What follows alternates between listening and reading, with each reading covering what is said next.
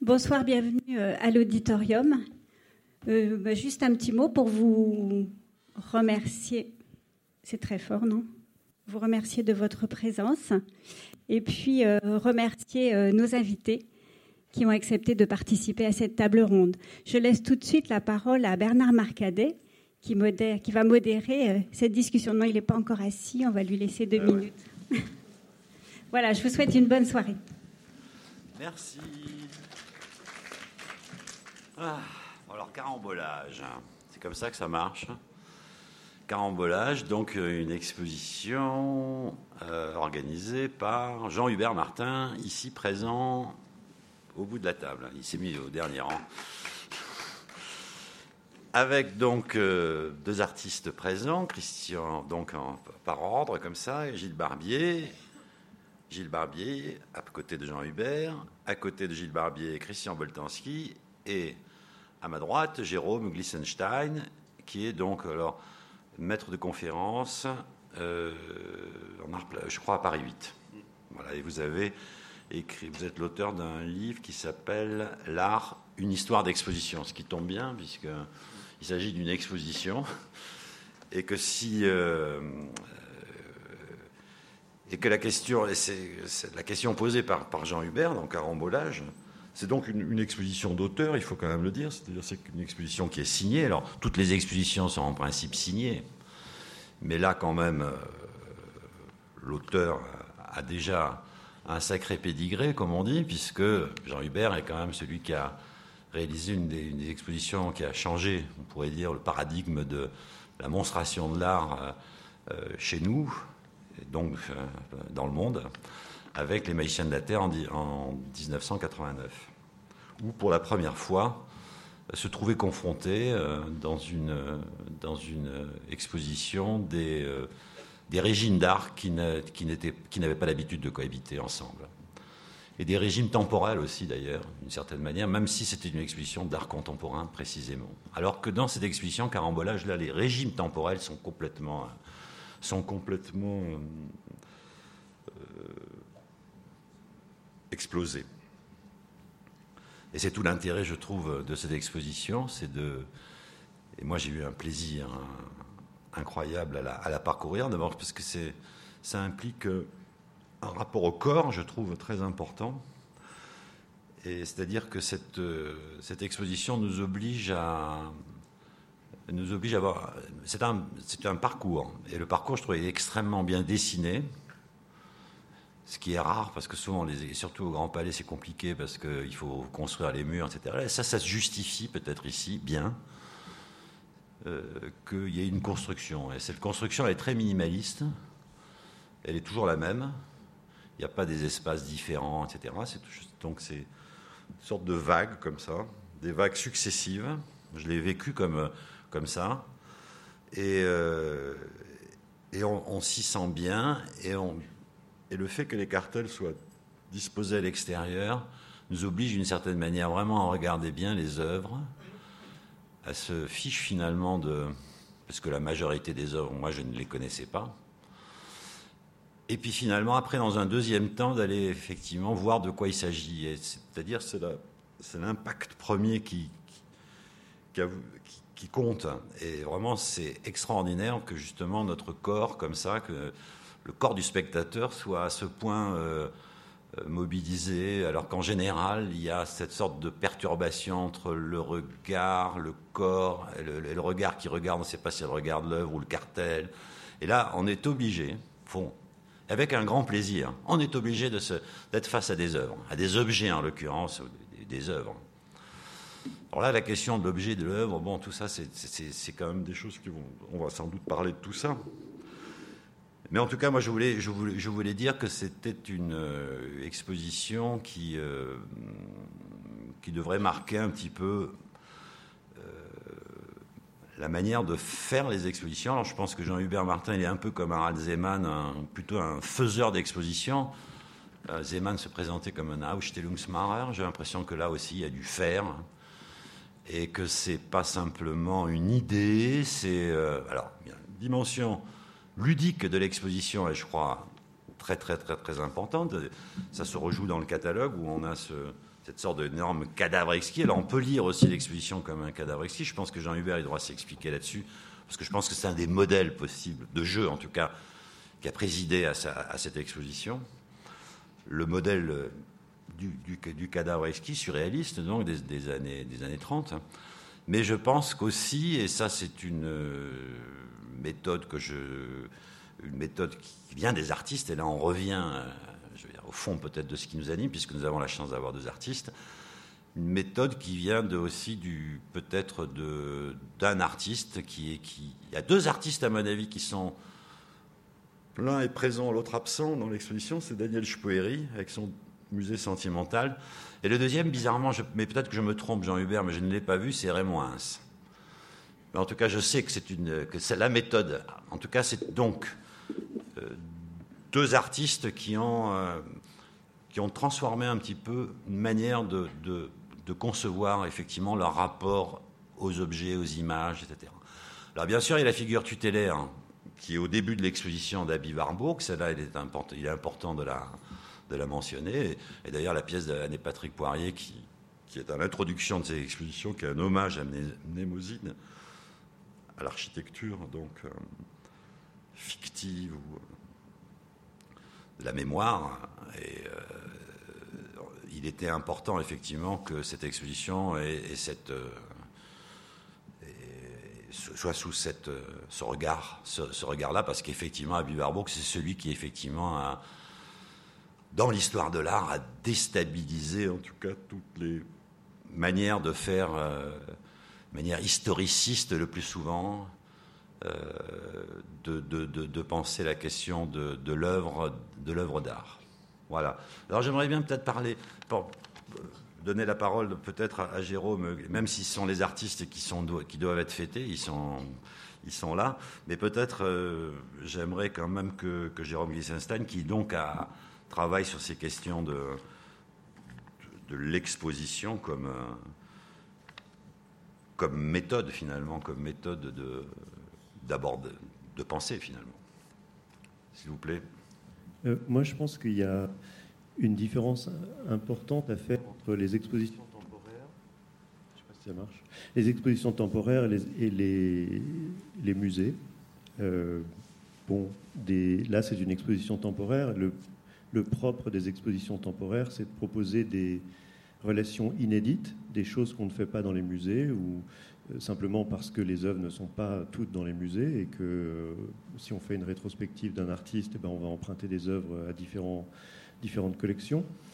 Euh, donc là, on est dans le cas d'une exposition temporaire et finalement, toutes les expositions temporaires fonctionnent sur ce modèle, c'est-à-dire proposer des relations inédites et sortir du cadre habituel du musée, même par définition, une exposition temporaire ne dure pas donc c'est toujours une proposition, euh, comme parmi d'autres, de changer l'ordre des choses. Redéfinir le musée, c'est un autre type d'ambition. Euh, c'est euh, un sujet de, discussion actuelle. Il y a, beaucoup de, discussions, beaucoup de, livres qui paraissent sur le sujet. Et en même temps, c'est un sujet aussi ancien que les musées. Depuis qu'on fait des musées, on se demande mais alors qu'est-ce qu'on met dedans et comment on range les choses? Est-ce qu'on range les choses de manière euh, purement subjective? Euh, Ce sont les musées des collectionneurs. Est-ce que c'est une proposition artistique? Ce sont les musées d'artistes. Est-ce que c'est une proposition euh, scientifique? Et après, de quelle nature? Un musée historique Un musée de sciences Est-ce que c'est en fonction du public, du type de public qu'on reçoit. Ça doit être euh, un parc d'attractions ou au contraire un, musée pour chercheurs euh, très pointu. Euh, évidemment, tout ça, ça a des, implications, pas simplement dans le choix des œuvres, mais aussi dans, la disposition, la manière dont on les présente, ce qu'on raconte à, côté ou pas. le fait de mettre des cartels ou de ne pas mettre des cartels, c'est une discussion qui est vieille comme les musées, si j'ose dire, depuis le XVIIIe siècle. Euh, le fait de refuser un parcours chronologique, c'est pareil. Le fait d'assembler les choses par affinité, il y a eu des gens pour le faire. Mais je crois que la, question importante, c'est peut-être la question à poser aux, artistes qui sont à côté de moi, c'est euh, c'est plutôt le, le, point de vue artistique. Qu'est-ce que qu'est-ce que c'est qu'un musée euh, incertain, un musée euh, comme laboratoire, un musée d'expérimentation, un musée de, de sensations, de, de, un musée ouvert et pas simplement euh, refermé sur des certitudes plus souvent historiques. Donc peut-être je vais passer la parole à mes voisins là-dessus. Ça marche? Non. Il y a un monsieur, mais sur la fonction d'usage. Hein sur la fonction d'usage. Euh, l'objet est un musée, c'est pas un sanctuaire. Enfin, du reste, euh, je le pense euh, sincèrement. Et j'ai envie de penser au, musée comme un lieu d'usure ou d'usage pour un certain nombre de, catégories.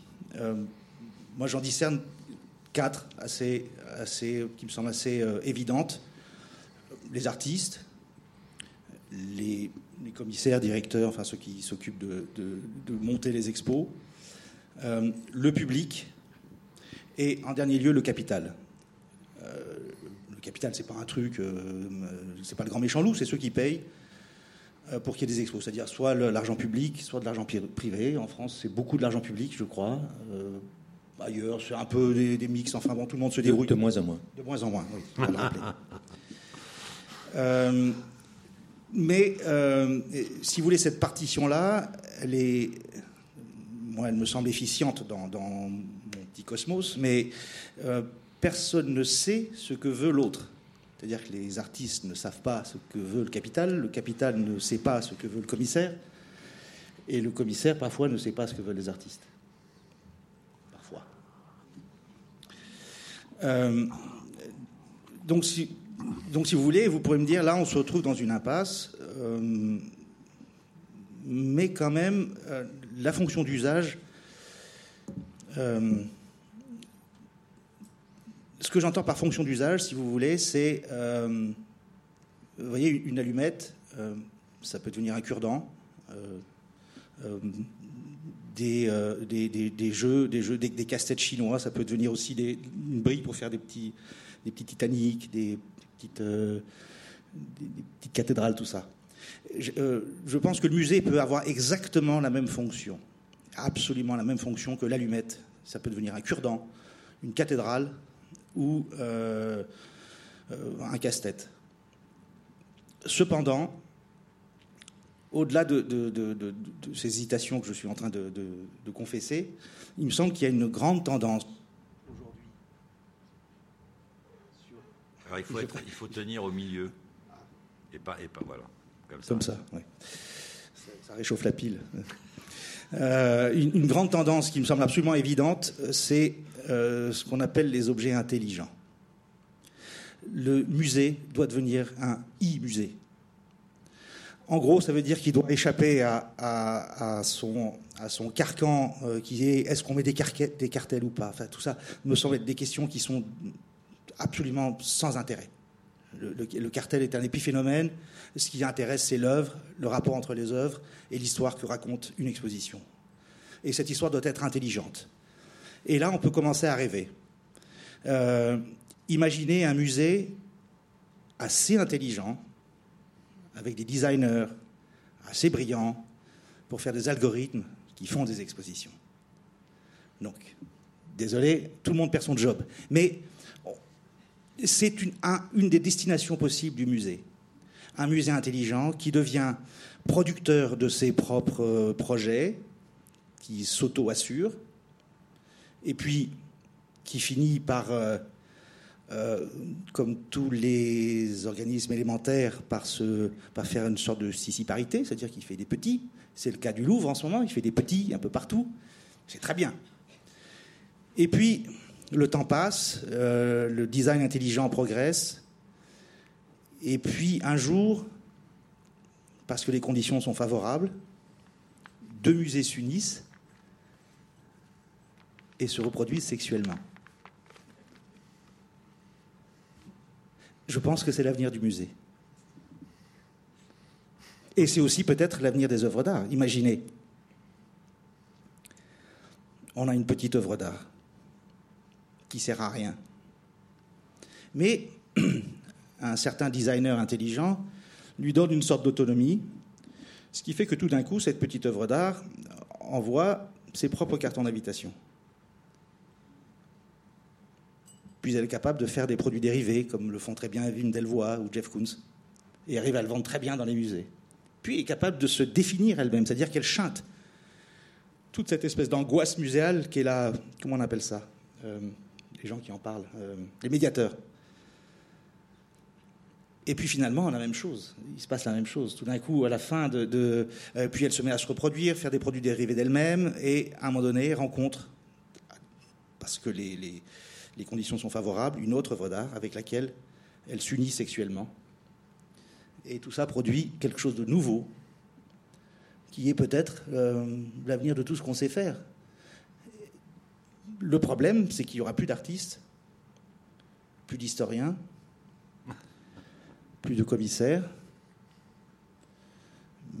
mais peut-être des musées intelligents et des œuvres intelligentes des, sortes de, smart, de smartphones, mais au niveau du. Euh, sur des socles.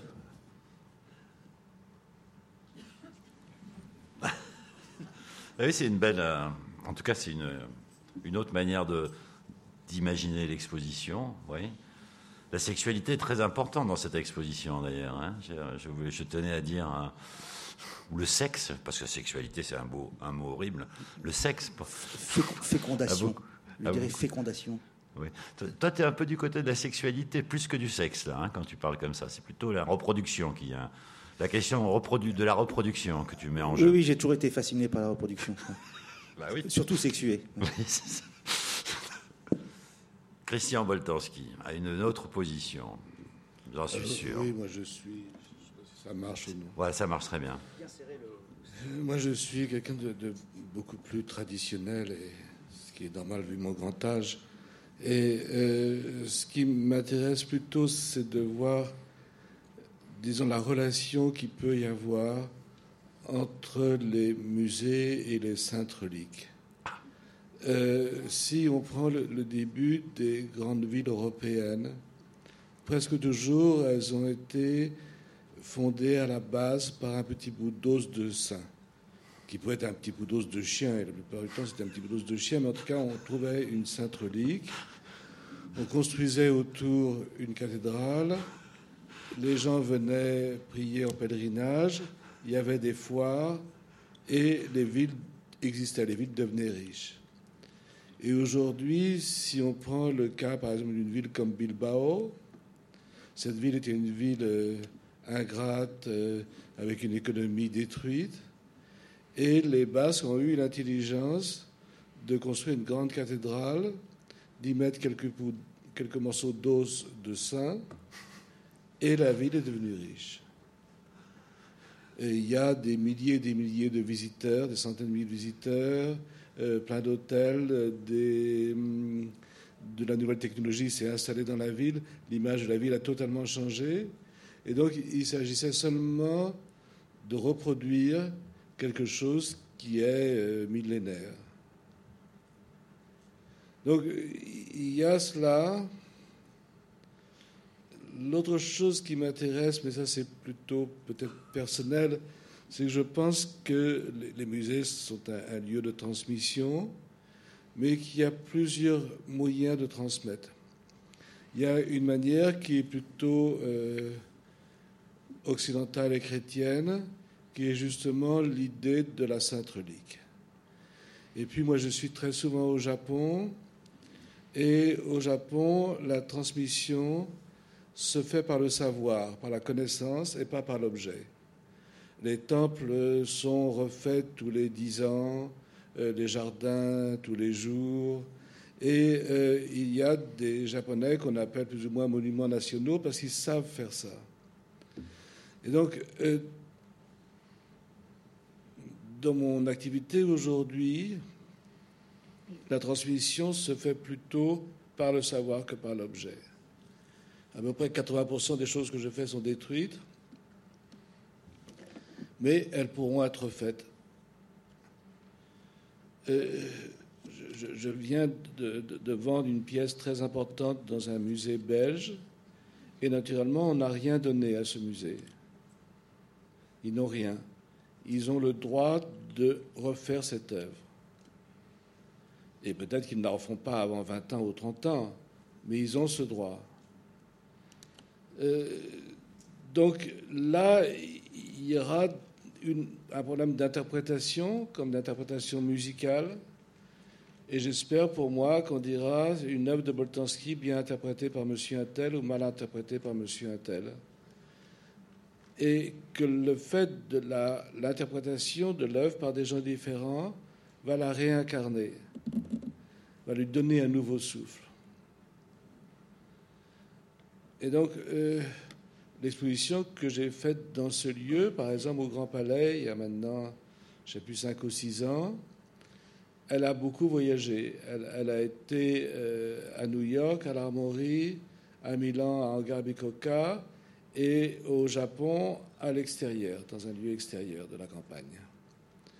Et naturellement, à chaque fois, il n'y a eu aucun transport. Et à chaque fois, l'exposition était différente parce que je l'ai jouée d'une manière un peu différente. Et par exemple, je pense que pour moi, elle était la meilleure à Milan. Mais c'est comme un. Pour le moment, je, joue moi-même ma propre musique, mais un jour, quelqu'un devra jouer ma musique. Et donc là, je l'interprétais à chaque fois par rapport à l'espace qui m'était donné. Par exemple, au Japon, il faisait extrêmement chaud dans cette euh, campagne japonaise, ce qui changeait énormément le, lien qu'on peut avoir avec l'œuvre.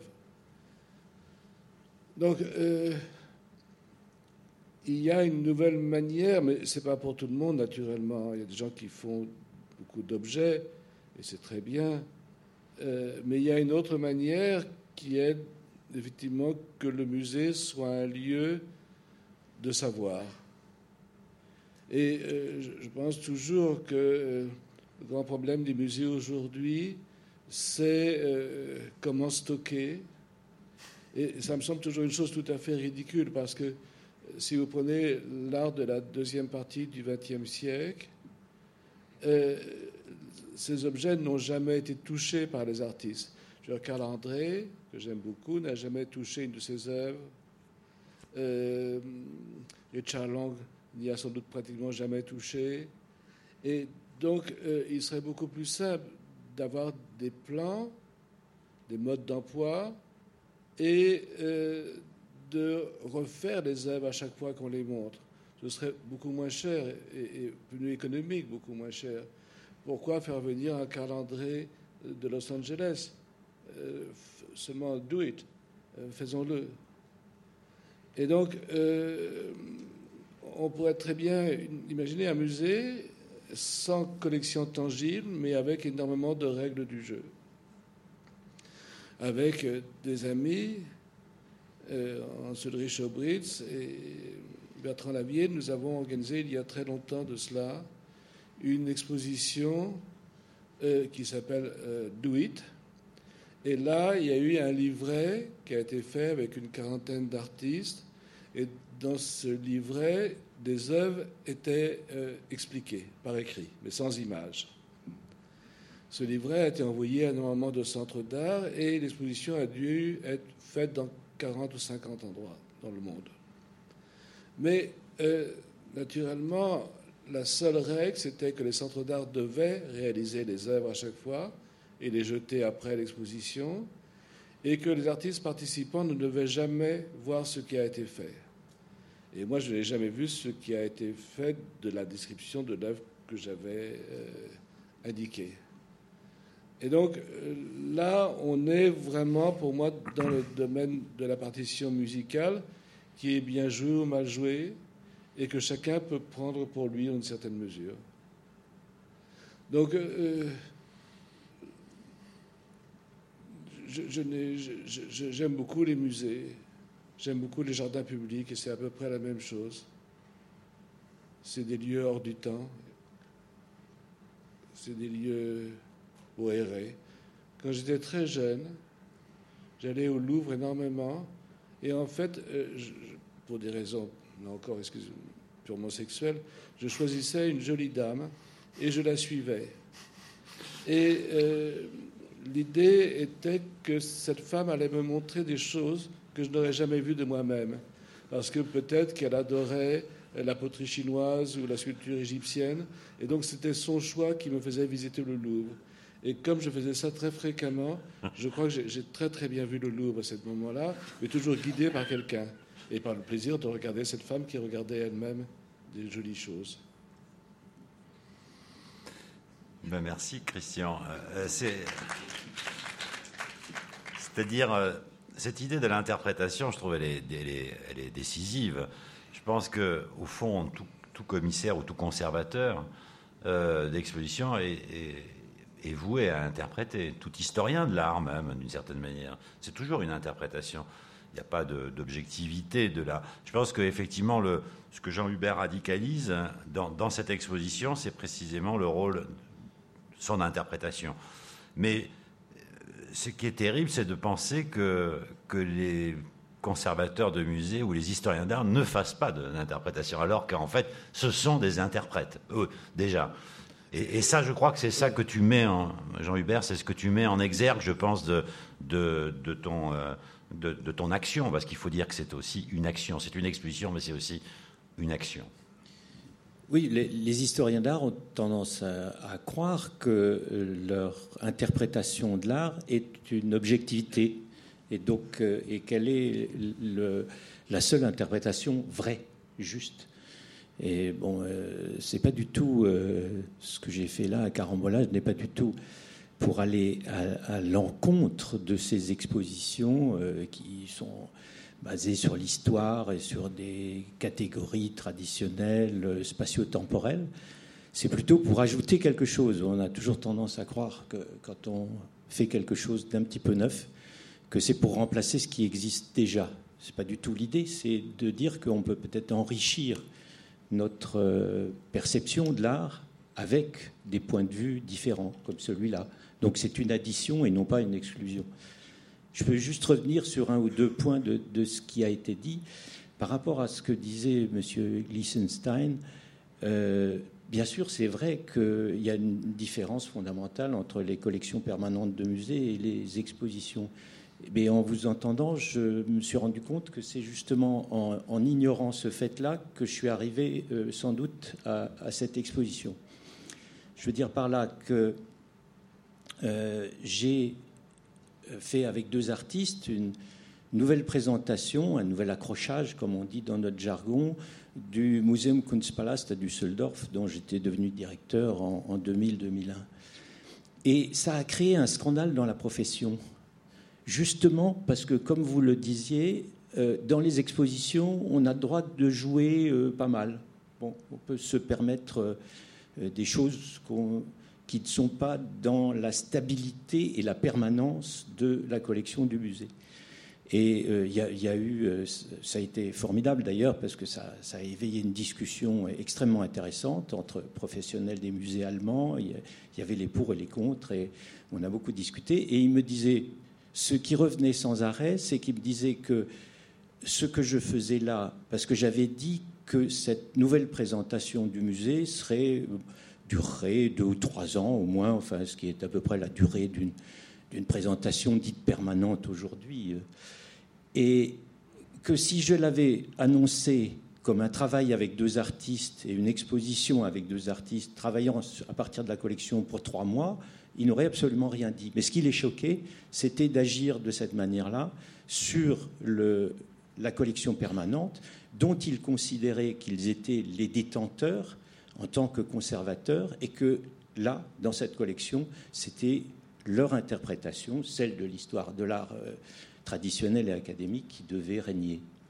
Et donc c'est petit à petit euh, que j'ai été amené à, à, faire plusieurs expositions. Mais alors, toutes les expositions temporaires ne sont pas faites avec des œuvres qu'on rassemble euh, d'un petit peu partout. Et j'ai justement fait une exposition qui était Théâtre du Monde, qu'on a vu à la Maison Rouge il y a quelques années, qui était avec la contrainte de travailler avec la collection du MONA, du Museum of Old and New Art de Hobart. Euh, et c'est sans doute ça qui m'a donné l'envie d'élargir complètement le propos et justement de prendre des œuvres un peu du même genre, du même type, mais en allant un petit peu plus loin dans, dans le choix pour faire carambolage. Donc tout ça est un, une espèce de petit processus. Et je réponds à ce que tu disais, Bernard, sur, bien sûr, il y, a deux figures tutélaires derrière euh, cette exposition, deux artistes qui pour moi sont fondamentaux. Euh, Daniel Speury d'une part, avec son fameux musée sentimental, bien entendu, et aussi Rémoins, euh, qui était un espèce de maître de ce qu'on appelle le, courant de conscience ou le flux de conscience, puisque il parlait exactement comme il pensait, c'est-à-dire qu'une idée en amenait toujours une autre, et d'ailleurs son, sa liaison, c'était toujours et ceci nous amène à. Et il tenait comme ça des nuits entières et il est devenu un espèce de héros dans le milieu artistique à cause de ça. Moi, je, crois qu'il y a une autre influence, mais qui n'est pas directe, c'est l'Olipo. Euh, je, pense que même une chose comme je me souviens de Pérec n'est pas très très loin de cela, même s'il s'agit d'un autre. Mais le, le, collage de plein de ce que nous savons, de ce que nous aimons, et, un collage qui n'est pas forcément dirigé. Et d'ailleurs, euh, il y a un membre de l'Oulipo, Pierre Bayard, euh, qui a écrit ce fameux texte qui est le plagiat par anticipation, ah. a écrit un texte dans le catalogue de cette exposition. Plagiat par anticipation, ça c'est, euh, je trouve une. Vous avez des choses à dire là-dessus parce que c'est assez, c'est assez borgésien comme comme, euh, comme idée. Toi, tu, as quelque chose à dire L'Oulipo est complètement borgésien. Je me souviens aussi de, Le Lyonnais qui fait un, un livre complètement avec euh, toutes les pages blanches et uniquement des notes, des notes de bas de page, des exégèses, des choses comme ça. Mais euh, quand on parle de l'Oulipo, on peut revenir que vers Queneau qui fait quand même exercice de style, qui pour moi est un, est un, un, un, monument absolu de la littérature, et plus que de la littérature, parce qu'il nous apprend qu'il y a des versions. C'est-à-dire qu'il n'y a pas une chose qui en exclut une autre, mais avec exactement le même, le même énoncé, on arrive à une diversité de versions et d'objets possibles qui sont, euh, euh, en tout cas en ce qui me concerne, euh, complètement, le, qui sont le, le, gène de mon travail. Parce que moi, je suis un procrastinateur. Je procrastine. Pour ceux qui ne savent pas, ça veut dire que je remets au lendemain euh, la chose de l'art. J'ai été bloqué pendant des années à cause de cette saloperie de procrastination. Et si vous voulez, la procrastination, ça n'est pas euh, mon Dieu, je me ronge les ongles parce que je dois rendre mon devoir. C'est je ne fais pas mon devoir parce que j'ai tant de choses à faire. J'ai tant de choses à faire. Je peux écrire des lettres, je peux écrire des textes, je peux faire des conneries dans mon garage, réparer ma bicyclette, enfin des tas de trucs, euh, customiser des choses. Et j'ai été comme ça pendant un certain nombre d'années, notamment pendant mes études, ce qui fait que j'étais un très très très mauvais étudiant. Et puis une fois libéré de cette tutelle de, tous ces petits Freud qui vous regardent en vous disant fais comme ton père, fais comme ta mère, tout ça, euh, je me suis dit mais plutôt que de, de ne pas prendre au sérieux tout ce que je fais pour ne pas faire des œuvres d'art, parce que j'ai peur de l'œuvre d'art. C'est pas que j'ai peur, c'est que je sais pas comment on fait. Moi, j'arrivais des îles, je savais, je savais rien c'est pas que ça m'angoissait, c'est que j'avais pas compris. Euh, par exemple, j'ai jamais compris ce qu'était la cohérence. C'est un truc que j'ai beaucoup de mal à, saisir. Enfin bref, je vous fais un petit truc rapide. Et un jour, j'ai eu une illumination qui dit, je me suis dit pourquoi, plutôt que de euh, repousser sans arrêt l'œuvre d'art, avec des tas de petits zinzins que tu fais, fais ces zinzins comme étant des œuvres d'art. Et ça a commencé, et, mon expérience de l'art a commencé comme ça. Ensuite, tous ces petits zinzins que j'ai commencé à, prendre au sérieux se sont développés, ont donné des familles. Et maintenant, si vous voulez, ces familles ont, grandi comme des animaux vivants, ce qui fait que j'ai un énorme problème avec le musée, qui, refuse absolument d'être un zoo. Un zoo. Parce que moi, je n'ai jamais eu de rétrospective, je suis trop jeune pour ça. Mais si un jour il fallait faire une rétrospective, il faudrait faire une cage pour cette série, pour essayer de la rendre un petit peu cohérente, puisque les gens aiment bien que ce soit cohérent, et le public aussi, avec des cartels qui se répondent, tout ça. Sauf si tu veux bien être commissaire d'exposition. Mais euh, euh, donc euh, un zoo avec. Mais du coup, je ne sais pas si le musée pourrait se prêter à ce type de, flexibilité. J'ai toujours l'impression que le musée, c'est un os qui n'a pas su se fractionner. La main, c'est un os qui s'est fractionné en plein de petits bouts et qui gigote tout le temps. Et j'aimerais que le musée soit ce genre de choses, qui soit capable de gigoter tout le temps pour assurer euh, des temporalités, des espaces qui soient euh, euh, qui aient valeur d'usage pour les artistes qui, qui, arrivent par défaut. Je suis un artiste qui arrive par défaut dans l'art. Je n'étais pas prédestiné à ça, je comprenais rien à ça. J'ai fait ça par défaut parce que j'étais procrastinateur. Donc mon souhait le plus, euh, le plus cher pour les années qui arrivent, parce que j'aimerais bien avoir une rétrospective dans les années qui arrivent, c'est d'arriver à casser l'os en plein de petits fragments avec beaucoup, beaucoup, beaucoup de cartilage, de façon à pouvoir, par exemple, proposer une expo en, la télévision fait ça très bien, des séries. Pourquoi on ne ferait pas des séries dans les expos?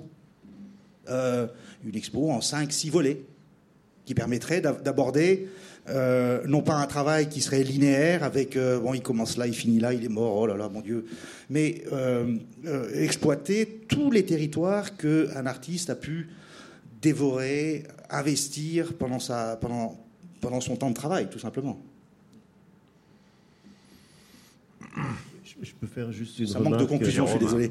juste une remarque sur ce que vous venez de dire. C'est en fait votre rétrospective, vous pouvez la, vous pouvez la faire vous-même. Enfin, vous pouvez proposer un, projet. Euh, si, si, un jour on, vous contacte pour une, grosse exposition ou une rétrospective, vous pouvez très bien euh, proposer des choses et, ça va être fait. la question, c'est toujours euh, qu'est-ce qui se passe après votre disparition? Qu'est-ce qui se passe après que euh, vous n'êtes plus là pour euh, proposer quelque chose J'ai tout prévu. Euh, je ne travaille qu'avec des énoncés. Et si vous voulez, un énoncé, c'est ce que, ce que, disait Christian tout à l'heure, c'est une, c'est un, c'est une sorte de recette, une espèce de recette, et les gens peuvent la refaire, il n'y a pas de problème. la différence que moi, mes recettes, en fait, les recettes que je produis, sont des recettes qui sont. Euh, j'ai toujours du mal à expliquer. Euh, qui, les versions, dans les versions qu'on peut donner, sont sensibles aux, paramètres locaux. Ce sont des liaisons discrètes. discrètes. il y a une pièce que sans doute les gens connaissent, c'est les super-héros grabataires dans leur hospice. L'énoncé de cette pièce, c'est simplement des super-héros à l'âge de leur copyright. Point final. C'est tout. J'ai fait cette pièce en, 2001 et à l'époque, euh, si je me souviens bien, Superman avait 81 ans. Donc j'ai demandé à un type de 81 ans de venir poser pour faire Superman et ça a donné ce que ça a donné. Aujourd'hui, il en aurait beaucoup plus. Est-ce qu'il y a un type qui veut bien poser? Faites le calcul. 2001, euh, euh, ça fait encore 15 ans de plus. 81 ans plus 15, 96, c'est ça? Je ne sais pas si les gens veulent poser à 96 ans. Et si, et si dans 10 ans on veut la refaire, le mec il sera, il sera dans un, dans un, sous la terre. Enfin, je veux dire. Enfin, euh, J'aime cette idée que, non pas comme Carl André où tu refais tout le temps le même cube, mais quelque chose qui se modifie en fonction des paramètres locaux et du temps. Et tous mes énoncés sont faits sur cette base où on peut effectivement les refaire, mais il ne s'agit pas simplement de refaire un cube, mais de réinterpréter localement ce qui a été fait. Là, ça devient un petit peu plus difficile. Moi, je m'en charge en ce moment. Quand je serai mort, je ne sais pas s'il y, a, a quelqu'un qui voudra s'en charger. Mais j'ai aussi prévu le truc. J'aimerais beaucoup vendre des licences ça serait vachement bien de vendre des licences. Je recopie le dictionnaire depuis 20 ans. C'est mon écriture, c'est euh, ma façon de gouacher. Mais je pourrais revendre cette licence à un mec quand je meurs. Je, refile la licence et le type continue. C'est plus tout la même écriture, c'est plus la même façon de, faire, de faire les gouaches. Ça change un peu, le type décide de changer le format, mais c'est son business. Peut-être qu'à la fin, ça donnera un objet complètement différent. Mais l'idée, si vous voulez, qu'un énoncé parvienne au fil du temps à deux versions qui soient absolument euh, irréconciliable me semble être une définition de l'art. Et, et, je, souhaite, je souhaite que toutes ces choses arrivent dans le musée du futur, plus tard. Euh, j'aimerais bien, euh, prononcer le nom de Carl André, puisque deux personnes ont déjà parlé de Carl André, donc je vais être le troisième à parler de Carl André. c'est euh, amusant. Euh, il a dit un jour, je ne sais pas s'il l'a vraiment dit, mais enfin bon, euh, l'art, l'art c'est ce que nous faisons et la culture c'est ce qu'on nous fait. Et je, crois que tout le problème du musée, il est là. C'est que le musée, il est généralement pas fait par les artistes. Et de toute façon, les artistes meurent comme tout le monde leur personne, on va dire, physique. Et, donc, euh, bah, leur travail est pris en charge par d'autres personnes qui les connaissent, qui les connaissent pas, qui ont des affinités ou pas, qui éventuellement font ce qu'ils ont envie de faire. Oui, je, crois que ce que vous dites est tout à fait juste. Il faut vraiment différencier le travail d'un artiste vivant qui n'a besoin absolument pas d'un musée, qui, fait ce qu'il pense devoir faire, et puis effectivement, euh, après, après lui, on peut imaginer que dans le désir de sauvegarder, comme on sauvegarde une euh, pierre très ancienne, quelqu'un essaye de garder ça en forcément en le trahissant. Parce que si vous mettez dans une même salle euh, deux Malevich et un Mondrian, c'est déjà autre chose. et vous créez une autre œuvre, simplement par la juste position de ces œuvres différentes. Et également, si vous prenez Malevich, euh, d'une part, l'installation est forcément différente que celle qu'elle était dans son atelier, et en plus, on sait que c'est un Malevich, et on sait que c'est très important. Et le seul fait de savoir que c'est important change forcément la, vision qu'on a d'une œuvre. Donc, il faut. Il y a deux temps. Il y a un temps de gens qui essayent de comprendre de manière solitaire, et qui en gros euh, n'ont besoin de personne ou simplement de gens qui aident à fabriquer ce qu'ils veulent fabriquer. Et puis il y a un temps effectivement très traditionnel de conservation avec une déperdition considérable euh, par rapport à, l'œuvre qui a été créée. Je, crois que c'était euh, Laurence Wiener qui disait ça. Il disait les œuvres d'art devraient valoir très cher à leur début et perdre de la valeur chaque année, comme les voitures. Parce qu'au début, l'artiste aime énormément ce qu'il vient de faire, et pour lui, c'est très important. Et puis, au bout de 15 ans, c'est un vieux truc qui l'intéresse plus. Donc, euh, il doit y avoir une déperdition naturelle du prix. Oui, mais euh, c'est très justement dit d'ailleurs. C'est assez proche de, ce que disait Duchamp d'ailleurs, hein, sur, parce qu'il n'aimait pas beaucoup les musées. Il disait qu'avec des dans les musées, il y avait, ce qu'il y avait de pire finalement, que toutes les œuvres avaient disparu, les bonnes œuvres. faisait sans doute référence à la peinture grecque, je ne sais pas. Et que ce qu'on voyait, de toute façon, c'était déjà des trucs sur, euh, euh surpeints. enfin, que toutes les peintures qu'on voyait avaient été repeintes 15 fois, etc. donc il avait, il avait, il avait ce rapport très négatif euh, au musée. Je sais que euh, toi, Christian, tu, tu, tu, as. Moi, j'ai un rapport très positif, très positif euh, avec les musées. Voilà. Euh, je sais que j'allais souvent au Louvre, et ce qui me touche beaucoup au Louvre, et notamment dans les objets très anciens qui ne sont anonymes, c'est qu'il y a c'est la mémoire de quelqu'un qui a disparu, qui n'est, qui a plus de nom, plus de sang, plus rien. Et on voit un objet et on se dit tiens, il a essayé de bien faire. Et donc c'est comme le désir de bien faire de milliers de personnes disparues et dont on ne sait rien, mais on sait simplement qu'ils ont laissé ça. Et donc il y, a, cette émotion pour moi très grande de vous raconter une histoire qui a guère de sens. Euh, j'ai chez moi des, poupées sans ton napolitaines pour faire des crèches napolitaines. Et certaines sont anciennes. Et un jour, mon chat en casse une. Et j'étais désolé, mais à l'intérieur de la tête de la poupée, il y avait la trace des, lignes d'un pouce qui avait appuyé sur la terre. Et donc je n'ai pas recollé la poupée parce que je trouvais que c'était encore plus beau de mettre à jour cette trace de doigt. Et donc les, musées sont un lieu, effectivement, c'est un immense cimetière de tous ceux qui ont essayé de bien faire et, et qui ont disparu. Jean Hubert oui, mais vous disiez tout à l'heure que euh, les musées ne sont pas faits par les artistes, bien sûr, c'est vrai. Mais euh, si vous regardez ce qui s'est passé depuis au moins 50 euh, ans, peut-être un petit peu plus longtemps, mais 50 ans, les musées ont incroyablement évolué en fonction du travail des artistes et des coups de butoir qu'ont apporté les artistes et de leurs provocations et, de leurs demandes pressantes. Et ils sont devenus, ce sont quand même devenus des institutions euh, relativement malléables, je dirais, enfin, euh, par rapport à ce qu'elles étaient, justement. On a connu, euh, jusqu'à la disons, la Deuxième Guerre mondiale, enfin jusqu'aux années 60, effectivement, les institutions étaient euh, données des normes sur la création et, ce qui n'entrait pas dans un certain nombre de normes ne pouvait pas y pénétrer ou avait beaucoup de mal.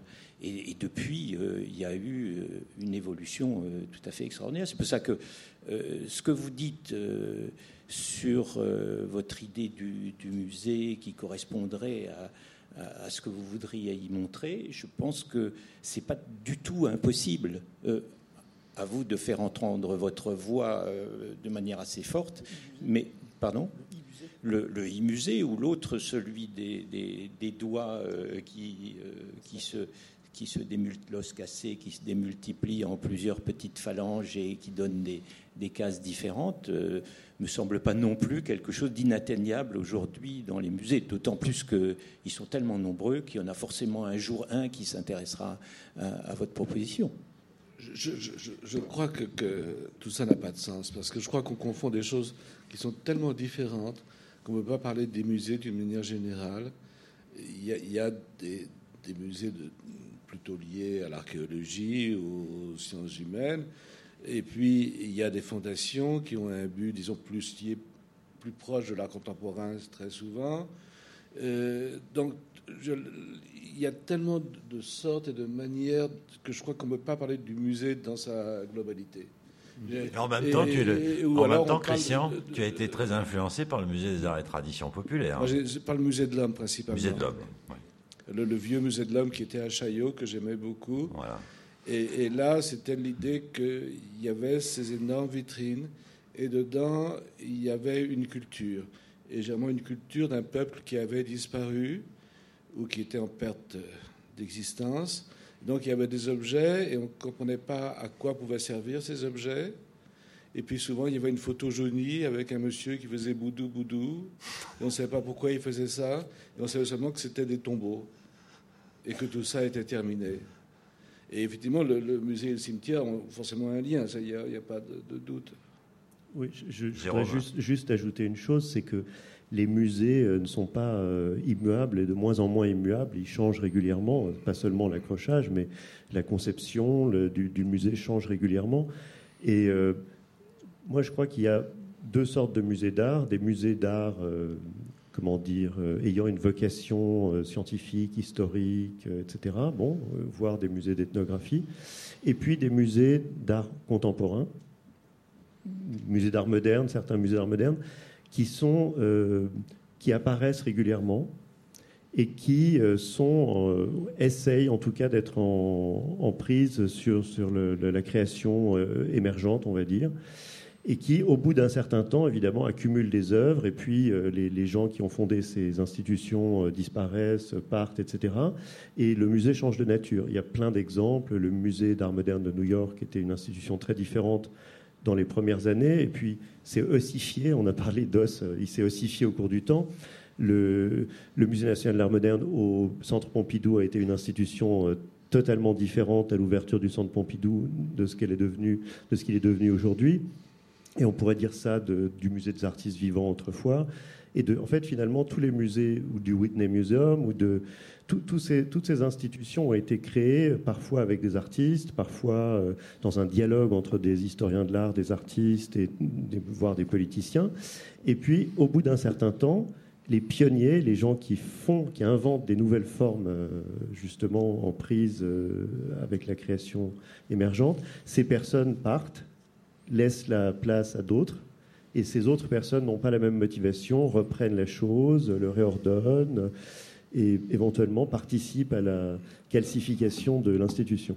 Et puis, également, euh, les objets collectionnés vieillissent et deviennent des objets du passé qui sont regardés d'une autre manière. Et, donc, ils, deviennent des objets historiques. Donc, euh, c'est pas seulement les gens qui changent, c'est la nature même des objets qui, certains disparaissent. Je pense que dans, oui, je pense que dans l'ambition quand même de manifestée par euh, Jean-Hubert Martin, il y a cette idée de quand même de, de casser, de, casser ces, ces, frontières entre ces, deux catégories de musées dont, dont, vous avez parlé. Je pense que ça serait nécessaire. Je pense qu'un musée comme le Quai Branly, par exemple, euh, c'est un musée quand même d'aujourd'hui finalement. Et c'est un musée qui devrait tenir compte, je pense que c'était une de tes ambitions, je crois en tout cas tu, en as beaucoup parlé de ça, des ambitions de profiter de la création d'un nouveau musée comme celui-là euh, pour effectivement faire un musée contemporain, non pas d'art contemporain, mais un musée contemporain, ce qui n'est pas forcément le cas. Et je pense que ce qui est intéressant dans ta démarche, là, c'est que c'est une exposition contemporaine, même si c'est sur 3000 ans que ça se passe. Je pense que c'est une... Et ça, je pense, cette idée que c'est qu'il y a une vision d'aujourd'hui, qu'aujourd'hui, on doit, doit se poser cette question de, de la, question de l'objet, finalement, parce que ce que Christian disait très justement sur toucher, alors, est-ce que ça a été touché ou pas? C'est la grande question, parce que tu étais contradictoire, parce qu'en même temps, tu disais que maintenant, tu, tu, euh, on ne touchait plus tes œuvres, et en même temps, tu disais ce qui est formidable, c'est quand quelqu'un l'a touché. C'est un paradoxe magnifique euh, qui, est, au, cœur de ton, de, ton, œuvre, de toute façon. Mais je pense cette idée de est-ce que ça a été touché ou pas Est-ce que ça a été consacré ou pas C'était le grand débat qui, avait, qui, a eu, qui a eu lieu pour les magiciens de la Terre. Est-ce que cette œuvre décontextualisée, le fait que est-ce qu'elle a été est-ce est qu'elle a été consacrée avec au fond cette grande dimension religieuse qu'il y a toujours dans l'art et que Christian euh, continue finalement à, à, développer. Mais en même temps, Christian, toi, tu, dis, tu, tu, tu penses aussi qu'une une œuvre n'a pas besoin d'être consacrée. Il y, a une chose étrange ah, qui se passe. Un... Il y a une chose étrange qui se passe, c'est qu'aujourd'hui, les techniques permettraient de faire, de reproduire un tableau de Van Gogh en milliers d'exemplaires. Et euh, on pourrait avoir euh, le même tableau de Van Gogh dans tous les musées du monde. Et il serait exactement semblable au tableau de Van Gogh. Et naturellement, ce n'est pas possible parce qu'il faut aller à Amsterdam, attendre sous la pluie, le voir 15 secondes et en sortir ébloui. Mais ça, c'est l'aspect effectivement religieux. Là, et Van Gogh est un grand saint, et quand on s'approche de quelque chose laissé par ce grand saint, on est guéri. On est mieux. mais ce qui est très amusant, c'est par exemple pour Rembrandt, euh, il y a le même phénomène que pour Van Gogh, et d'ailleurs c'est Amsterdam aussi, et on, va se mouiller tout autant pour aller voir euh, la, ronde de nuit ou tel ou tel. Euh, et parfois on s'aperçoit que ce ne sont pas des, tableaux peints par Rembrandt, mais par d'autres personnes. Et donc, le, alors qu'est-ce qui se passe? Est-ce que, est que les gens vont toujours les voir? Est-ce que d'un seul coup ils sont plus guéris? Mais ils reprennent leur maladie. Si, si, dans un petit village on découvrait je ne sais pas, de Matisse, ce petit village deviendrait riche économiquement et, changerait totalement. J'ai travaillé à Salzbourg, par exemple, pour parler de là où il n'y a pas d'objets. Mais si j'habitais Salzbourg, je détesterais Mozart. Parce qu'il y a la pâtisserie Mozart, la charcuterie Mozart, euh, le plat le plat le restaurant qui s'appelle le strudel à la Mozart. Enfin, ça devient. Et ça devient un Raymond Hins. Voilà. Et effectivement, le, le, le,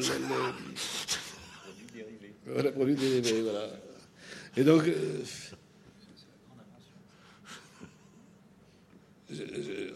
en, fait, c'est très compliqué pour moi parce que euh, j'aime beaucoup aller au musée, comme je le disais, et j'aime beaucoup cette mémoire qu'il y a dans les musées.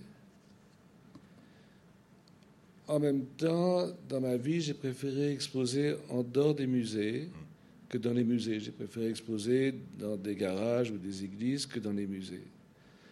Euh, et, pour moi, le musée, le White Cube, comme ça, ne m'intéresse pas beaucoup. Voilà. Et j'ai toujours essayé de trouver des lieux différents et, pour moi, le, musée, peut-être, ce que j'essayais de dire tout à l'heure, est une chose qui est tout à fait positive, mais qui n'est pas forcément liée à la création. Voilà. Et, qui est plutôt le, souvenir des choses. Qu'en pense Jean Hubert de cette affaire de, est-ce qu'il est possible que le musée, on puisse quand même euh, le transformer Est-ce que, est-ce que ton idée que tu avais euh, euh, pour le Quai par exemple, est-ce que tu penses que c'est quand même une chose qu'on pourra un jour imaginer que des œuvres soient confrontées, qu'une œuvre d'art océanien soit confrontée à une chose d'aujourd'hui Est-ce que? Euh, dans, l'absolu, ça me paraît tout à fait possible. Et euh, on peut imaginer qu'il y aura une évolution dans ce sens-là. je dirais que le grand problème par rapport à la question que tu poses, c'est qu'on est arrivé euh, à, un système de catégories de plus en plus spécialisées et de plus en plus fines, ce qui fait qu'on a des musées et des institutions qui sont de plus en plus spécialisés sur un tout petit segment de la création que ce soit dans le temps, dans l'espace, euh, etc. Ce n'est pas tout à fait le cas du musée du Quai Branly. Et euh, je pense qu'il y a un moment euh, où on doit aussi pouvoir prendre de temps en temps un point de vue beaucoup plus généraliste qui échappe à cette histoire de l'art extrêmement euh, normative et, qui est euh, basée sur une chronologie qui est la nôtre, qui est une chronologie occidentale et qui est une histoire de l'art coloniale encore, toujours, et qu'il faudra arriver à tisser, à élaborer un autre récit, une autre narration qui puisse englober euh, les autres cultures. On ne sait pas encore comment le faire. Mais je veux dire, il faut bien y penser, essayer de faire des tentatives. Et euh, l'un des problèmes, c'est justement cette hyper spécialisation et catégorisation des, institutions. Quand j'ai préparé cette exposition, j'en ai parlé aussi à des collègues à l'étranger pour éventuellement la faire voyager. Quand j'allais dans un musée d'art moderne, on me disait ah ben il y a trop d'art ancien. Quand j'allais dans un musée d'art ancien, on me disait ah ben il y a, trop d'art moderne, et, etc. Et on peut, multiplier comme ça les spécialisations. Et je crois que le public le dira, mais il me semble qu'il y a un plaisir à pouvoir entrer dans cette espèce de flux de conscience et à, faire ce que fait euh, tout esprit humain constamment, de comparer des choses que la science considérait comme incomparables. Je crois chez toi, il y a une chose qui, m'a toujours touché, c'est de, une sorte d'humanisme et que tous les hommes, tous les humains sont très proches les uns des autres. Et que euh, un monsieur qui vit dans l'Amazonie a à peu près les mêmes désirs, les mêmes questions que quelqu'un qui habite dans le 8e arrondissement de Paris. Et donc, je, crois pour moi, c'est une chose extrêmement importante. Et, réellement, je, pense pour moi, j'ai travaillé au Chili euh, il y a un an, et dans des communautés indiennes, et je pense que je serais né dans ces communautés, que j'aurais été sans doute un, chaman, et que si j'étais né au XIXe siècle en Ukraine, j'aurais été un rabbin, et que finalement le travail que je fais, même si la forme est différente, n'est pas très loin. Il y a des questions dont je n'ai pas de réponse, et j'essaie de parler de ces questions. Et, et Jean Hubert a très très bien pour moi, compris une sorte de, fond de l'humanité. De, fond de l'humanité et de. Il y a des questions.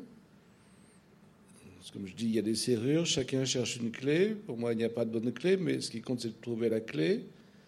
Et, tous les humains cherchent à, résoudre ces problèmes-là, à ouvrir cette porte. Et ils le font chacun avec une manière différente, mais, mais le questionnement est le même.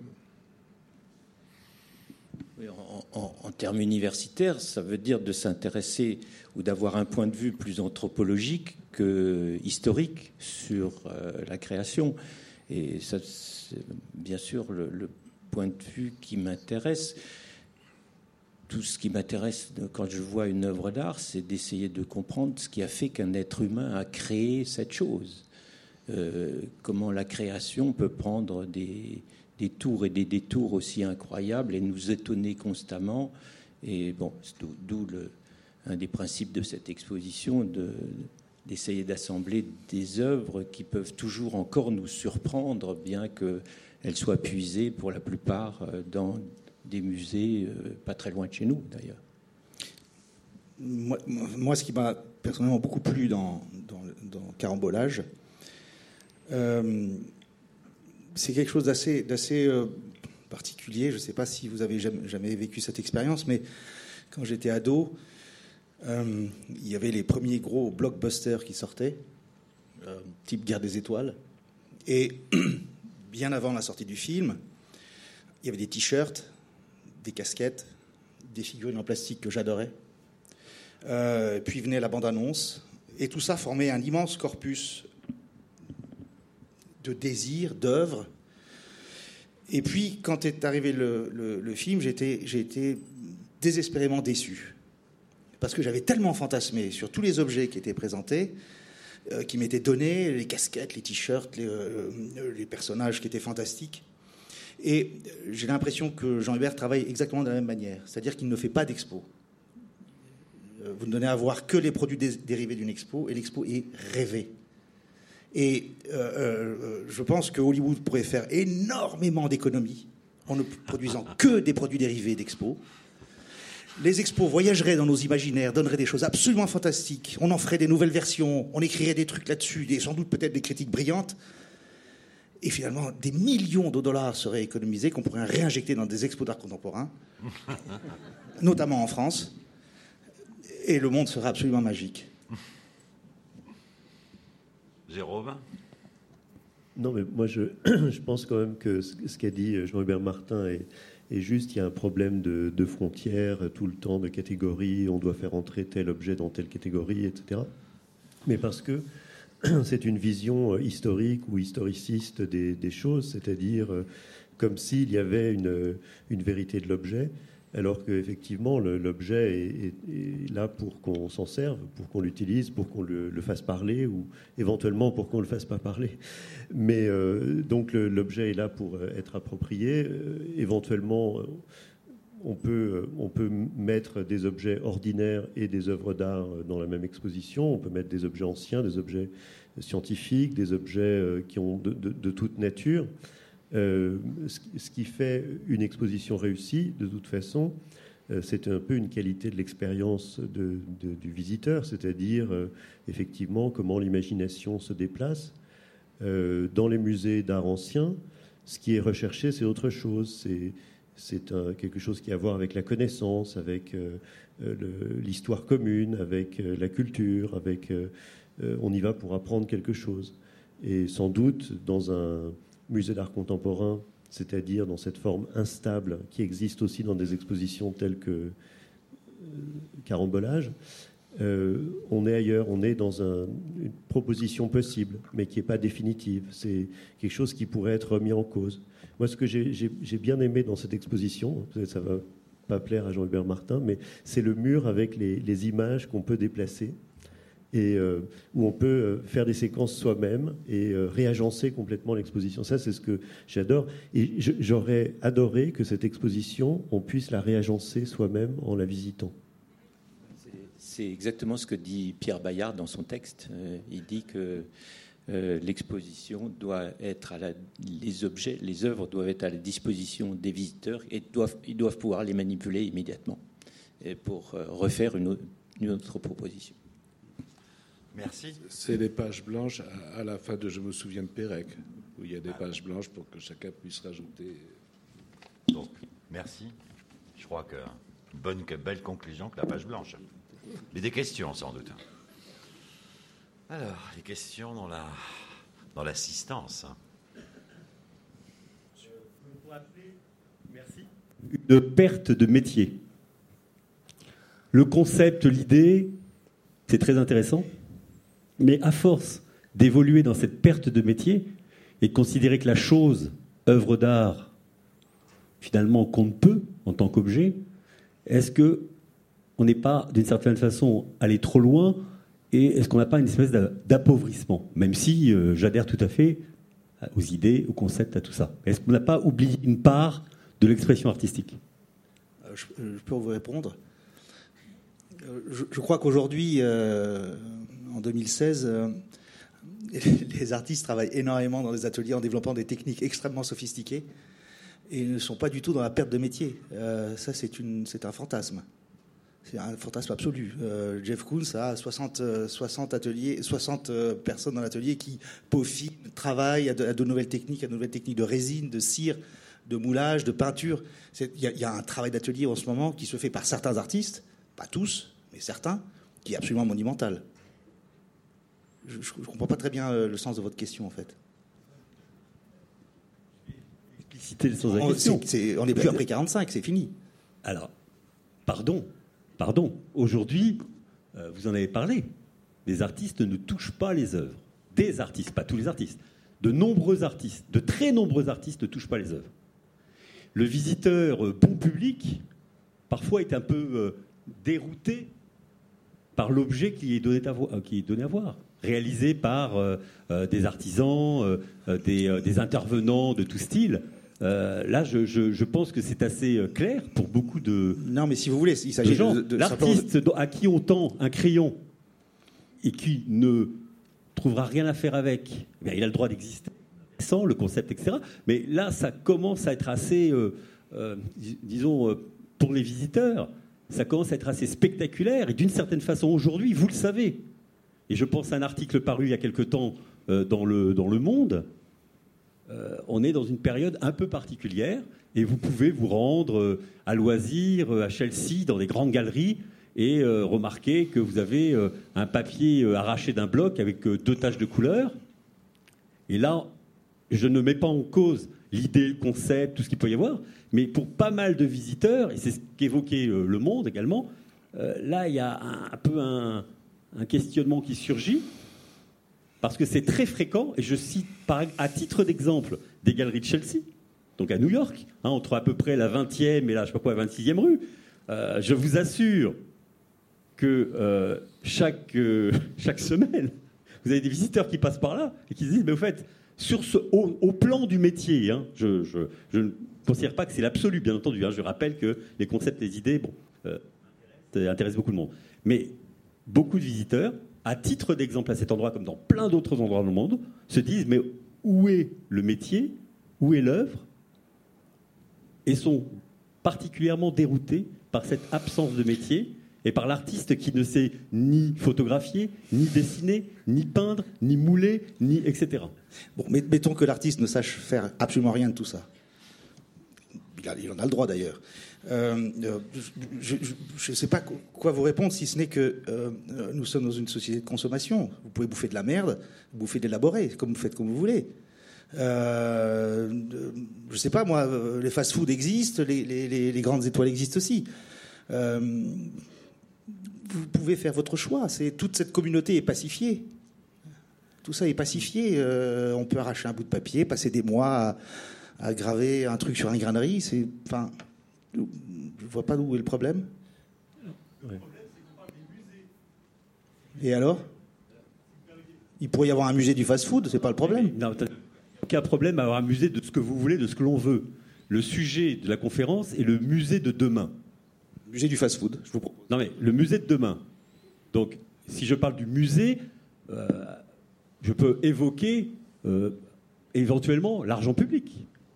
Je peux évoquer euh, des choix qui se font avec cet argent public et des, choix qui parfois amènent des visiteurs. Et je répète que moi, je ne suis pas euh, radical euh, contre des artistes qui sont dans le concept, dans l'idée, etc. Mais qui peuvent amener des visiteurs à se demander pourquoi, dans certains musées, de façon récurrente, des artistes qui s'inscrivent un peu dans cette perte de métier sont mis en avant.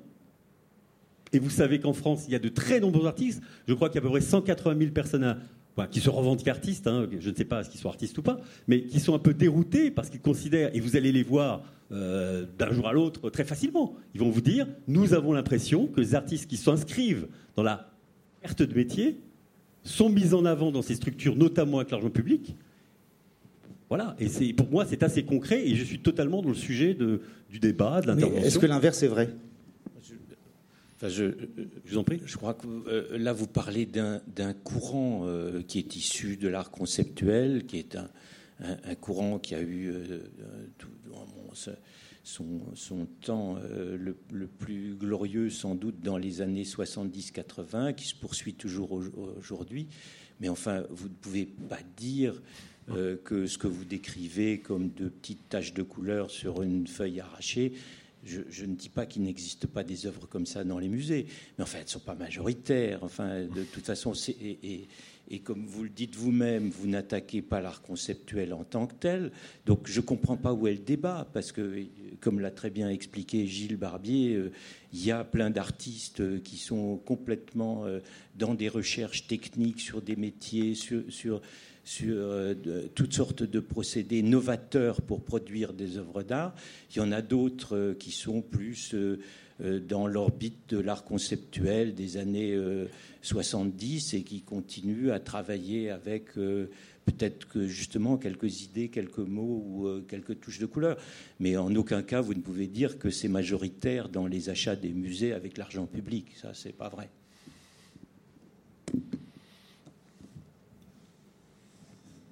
Y a-t-il une autre question?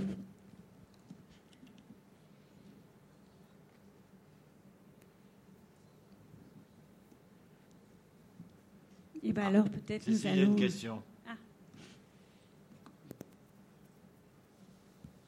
Bonsoir. Une question purement pratique. Est-ce que la scénographie de l'exposition, vous l'avez pensée euh, à l'aide d'un scénographe?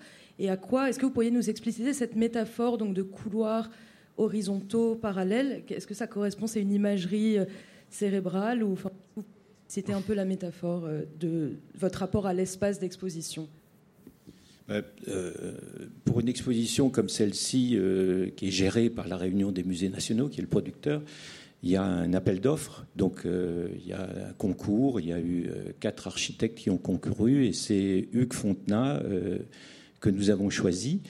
Et nous l'avons choisi parce que il avait extrêmement bien travaillé le sujet, il connaissait très bien toute la liste d'œuvres. Euh, il faut que je précise que les architectes, quand ils rendent leur projet, ont connaissance de la liste d'œuvres.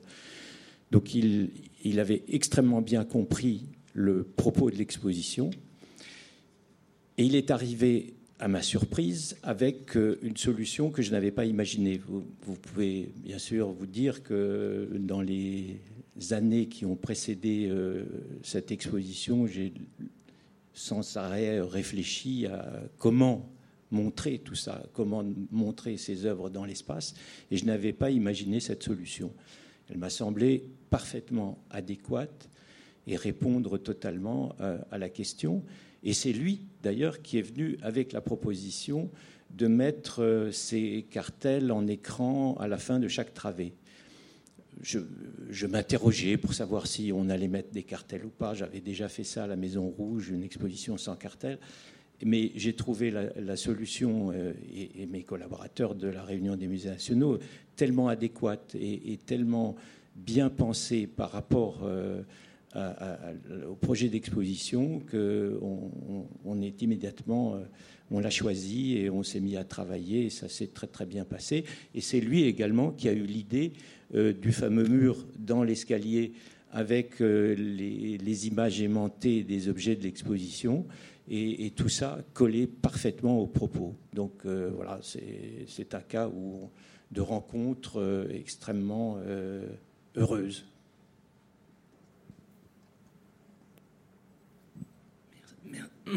Merci.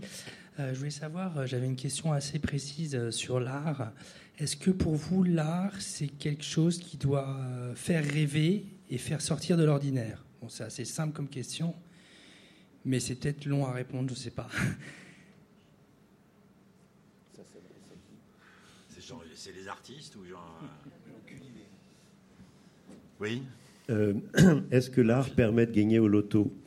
Est-ce que, l'art rend beau, heureux euh, Est-ce que l'art euh, permet de rencontrer des jolies filles? Bon, il n'y a, pas de, a pas de réponse. Est-ce que l'art est bleu? Est-ce que, que ça se mange? Peut-être. Moi, j'ai une vague idée. soit vous en servez, soit non. C'est tout.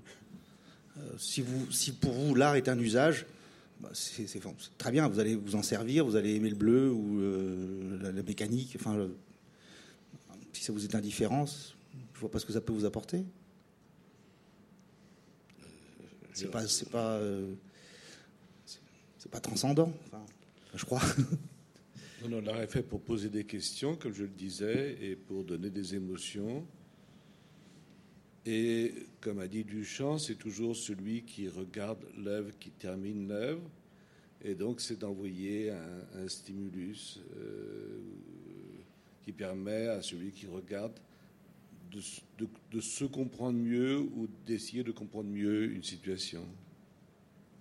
Et puis, une question doit amener une autre question.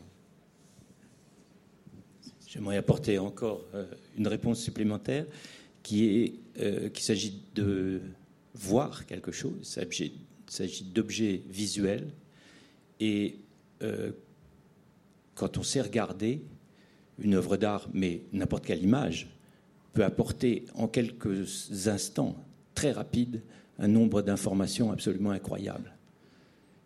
Le- la perception d'une image, dans ce sens, va beaucoup plus vite que le discours et que le texte, et peut apporter beaucoup plus d'informations.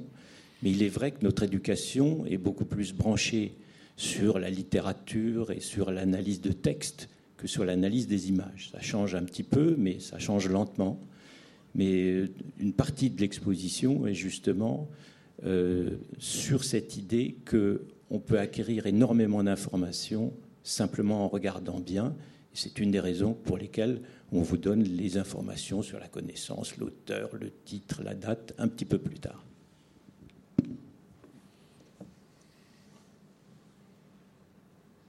Encore une question. Peut-être la dernière, alors, parce qu'il est bientôt 20h. Oui, c'est à propos de carambolage, vous parliez d'une liste d'œuvres donc que vous fournissez à l'architecte. Et cette liste d'œuvres, comment l'avez-vous élaborée? Ça, c'est. Est-ce que vous partez de certains objets que vous connaissez ou est-ce que ce sont des idées?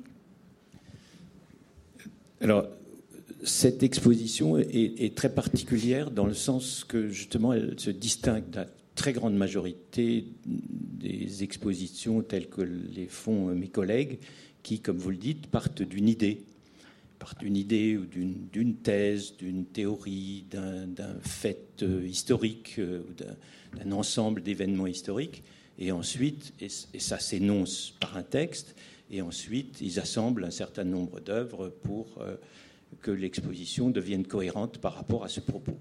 Or ici, effectivement, c'est un cas assez rare, je crois. Je suis parti des œuvres elles-mêmes.